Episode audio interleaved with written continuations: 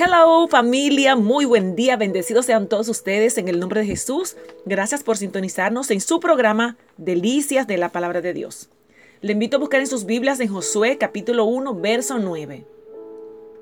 Leemos, ya te lo he ordenado, sé fuerte y valiente, no tengas miedo ni te desanimes, porque el Señor tu Dios te acompañará donde quiera que vayas. Habrá cosas que te harán temblar, pero no temas vive por fe. Josué capítulo 1, verso 9. Y la reflexión para esta mañana, terremoto. Durante un terremoto ocurrido hace unos pocos años, los habitantes de una pequeña ciudad, presos del pánico, corrían de una parte a otra.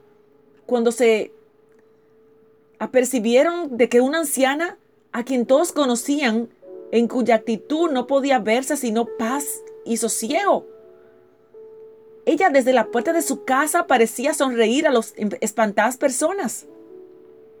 Tranquila. Alguien le preguntó, Abuela, ¿no tienes miedo? Y la anciana le respondió, ¿una cristiana fiel? No tiene miedo, no. Muy al contrario.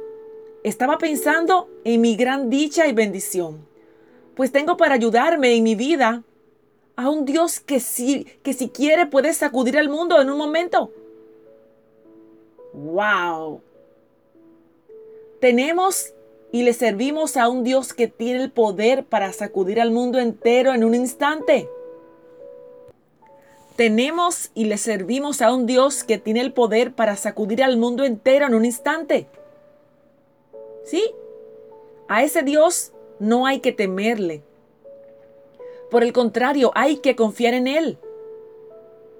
El temor es lo opuesto a la fe.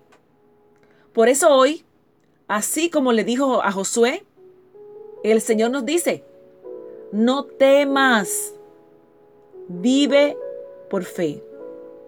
Dios te bendiga. Terremoto.